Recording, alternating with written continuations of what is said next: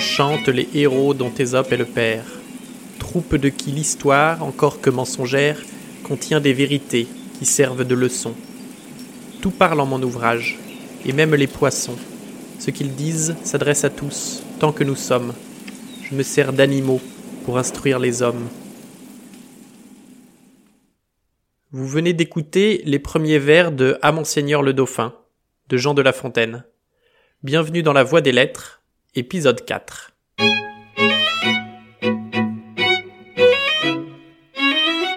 Qui n'a jamais entendu parler des fables de La Fontaine? Certaines ont bercé notre enfance, depuis celles apprises par cœur sur les bancs de l'école primaire jusqu'aux analyses de l'apologue le jour du bac. Mais connaissons-nous vraiment les fables de La Fontaine? Peut-être n'y a-t-il pas d'œuvre à la fois si populaire et si méconnue. Ce n'est pas un hasard si l'on retrouve si souvent les fables entre les mains d'élèves de tout âge. C'est que, dès le départ, l'ambition de La Fontaine est d'éduquer un jeune prince de tout juste sept ans, le fils du roi Soleil, rien que ça. Malgré son jeune âge, il porte déjà un titre officiel, Monseigneur le Dauphin. Placé juste avant la première fable, on trouve cette dédicace, avec tout le projet de La Fontaine, condensé et résumé en tout juste 16 alexandrins. Je chante les héros dont Ésope est le père. Troupe de qui l'histoire, encore que mensongère, contient des vérités qui servent de leçons. Tout parle en mon ouvrage, et même les poissons. Ce qu'ils disent s'adresse à tous, tant que nous sommes. Je me sers d'animaux pour instruire les hommes. Illustre rejeton d'un prince aimé des cieux, sur qui le monde entier a maintenant les yeux, et qui, faisant fléchir les plus superbes têtes, comptera désormais ses jours par ses conquêtes. Quelque te dira d'une plus forte voix les faits de tes aïeux et les vertus des rois. Je vais t'entretenir de moindres aventures, te tracer en ces vers de légères peintures, et si de t'agréer je n'emporte le prix, j'aurai du moins l'honneur de l'avoir entrepris. Les histoires que va nous conter La Fontaine ne sont pour la plupart pas de lui. Le titre original de l'œuvre est d'ailleurs Fable choisie et mise en vers par Monsieur de La Fontaine. Il ne s'en cache pas, il chante les héros dont Ésope est le père. Ésope est un écrivain grec à qui on attribue un ensemble de fables, en prose, aux environs de 600 avant Jésus-Christ. C'est en grande partie dans les fables d'Ésope que La Fontaine va piocher.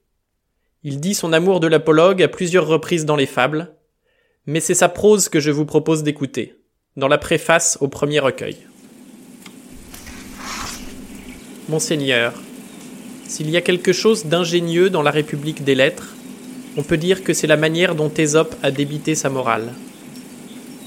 Il serait véritablement à souhaiter que d'autres mains que les miennes y eussent ajouté les ornements de la poésie, puisque le plus sage des anciens a jugé qu'il n'y était pas inutile. J'ose, monseigneur, vous en présenter quelques essais. C'est un entretien convenable à vos premières années. Vous êtes en un âge où l'amusement et les jeux sont permis aux princes. Mais en même temps, vous devez donner quelques-unes de vos pensées à des réflexions sérieuses. Tout cela se rencontre aux fables que nous devons à Ésope. L'apparence en est puérile, je le confesse, mais ces puérilités servent d'enveloppe à des vérités importantes.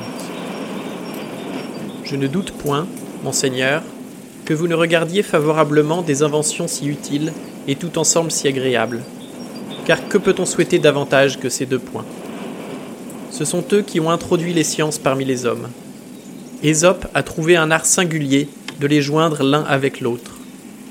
La lecture de son ouvrage répand insensiblement dans une âme les semences de la vertu, et lui apprend à se connaître sans qu'elle s'aperçoive de cette étude, et tandis qu'elle croit faire tout autre chose.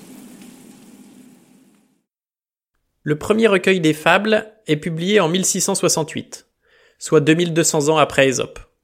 Pour les droits d'auteur, il y a prescription. Il y aura deux autres recueils, l'un publié dix ans plus tard, en 1678, et le dernier en 1693, un an avant la mort de La Fontaine. Cela représente un total de 243 fables, partagées en 12 livres. Parmi ces 12 livres, le premier tient une place particulière dans nos souvenirs. C'est celui dont sont tirées les fables les plus connues, celles que nous avons apprises étant enfants. La cigale et la fourmi. La cigale, ayant chanté tout l'été, se trouva fort dépourvue quand la bise fut venue. Pas un seul petit morceau de mouche ou de vermisseau. Elle alla crier famine chez la fourmi sa voisine, la priant de lui prêter quelques grains pour subsister jusqu'à la saison nouvelle. Je vous paierai, lui dit-elle, avant l'août, foi d'animal, intérêt et principal. La fourmi n'est pas prêteuse, c'est là son moindre défaut. Que faisiez-vous au temps chaud dit-elle à cette emprunteuse. Nuit et jour, à tout venant, je chantais, ne vous déplaise. Vous chantiez, j'en suis fort aise. Eh bien, dansez maintenant. Le corbeau et le renard. Maître Corbeau, sur un arbre perché, tenait en son bec un fromage.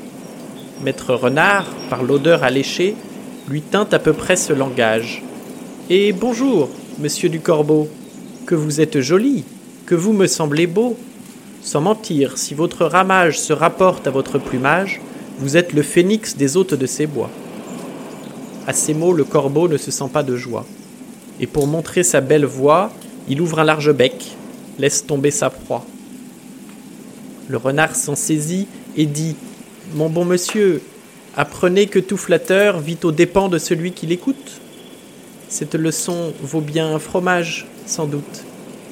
Le corbeau, honteux et confus, jura, mais un peu tard, qu'on ne l'y prendrait plus. La grenouille qui se veut faire aussi grosse que le bœuf. Une grenouille vit un bœuf qui lui sembla de belle taille. Elle, qui n'était pas grosse en tout comme un œuf, envieuse, s'étend et s'enfle et se travaille pour égaler l'animal en grosseur. Disant Regardez bien, ma sœur, est-ce assez?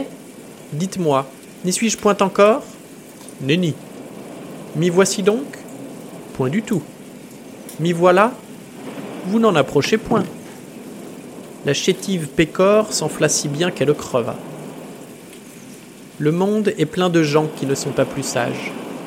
Tout bourgeois veut bâtir comme les grands seigneurs, tout petit prince a des ambassadeurs, tout marquis veut avoir des pages.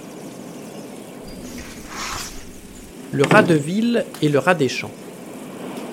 Autrefois, le rat de ville invita le rat des champs d'une façon fort civile à des reliefs d'ortolan. Sur un tapis de Turquie, le couvert se trouve ami.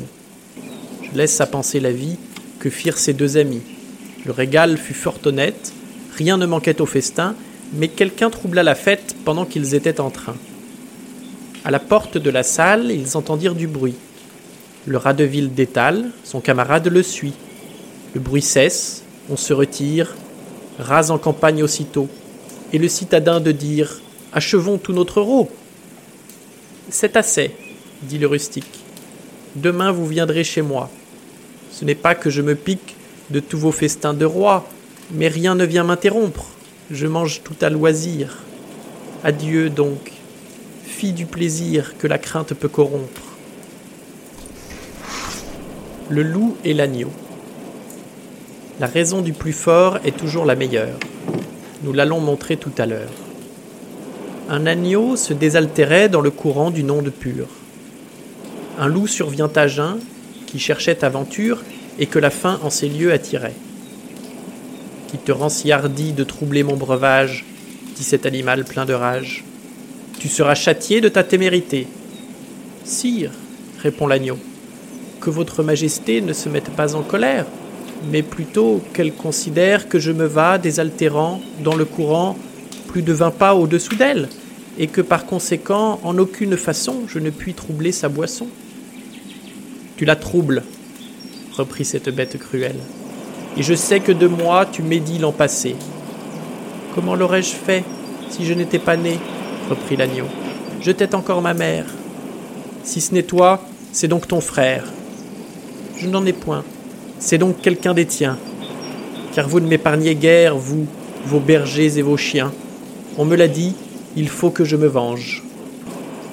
Là-dessus, au fond des forêts, le loup l'emporte et puis le mange, sans autre forme de procès.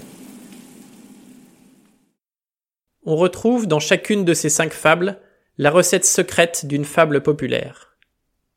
Les animaux qui y sont mis en scène dépeignent chacun un trait de caractère. La fourmi travailleuse, le renard rusé, voire trompeur, la force du loup ou la faiblesse de l'agneau. Le récit qui anime ces personnages est court et la morale, généralement exposée à la fin de la fable, est simple et explicite. Mais ce n'est pas seulement ça, La Fontaine.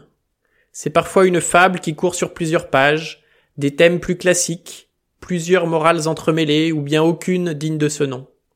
C'est ce qui en fait pour moi la plus grande et plus belle œuvre de la littérature française. Si je tergiverse à son sujet, c'est que nous aurons tout le temps d'y revenir. Toutes les quatre semaines, je vous proposerai de découvrir une nouvelle fable et de nous y attarder. Et comme il n'est jamais trop tôt pour relire La Fontaine, je vous quitte sur une dernière lecture d'À Monseigneur le Dauphin. Je chante les héros dont Ésope est le père. Troupe de qui l'histoire, encore que mensongère, contient des vérités qui servent de leçon. Tout parle en mon ouvrage, et même les poissons. Ce qu'ils disent s'adresse à tous, que nous sommes. Je me sers d'animaux pour instruire les hommes. Illustre rejeton d'un prince aimé des cieux, sur qui le monde entier a maintenant les yeux, et qui, faisant fléchir les plus superbes têtes, comptera désormais ses jours par ses conquêtes. Quelque autre te dira, d'une plus forte voix, les faits de tes aïeux et les vertus des rois. Je vais t'entretenir de moindres aventures, te tracer en ces vers de légères peintures, et si, de ta gré, je n'emporte le prix, j'aurai du moins l'honneur de l'avoir entrepris.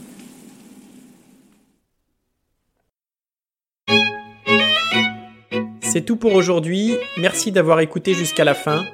Si cela vous a plu, je vous invite à vous abonner, à partager autour de vous, et je vous donne rendez-vous la semaine prochaine pour un nouvel épisode de La Voix des Lettres.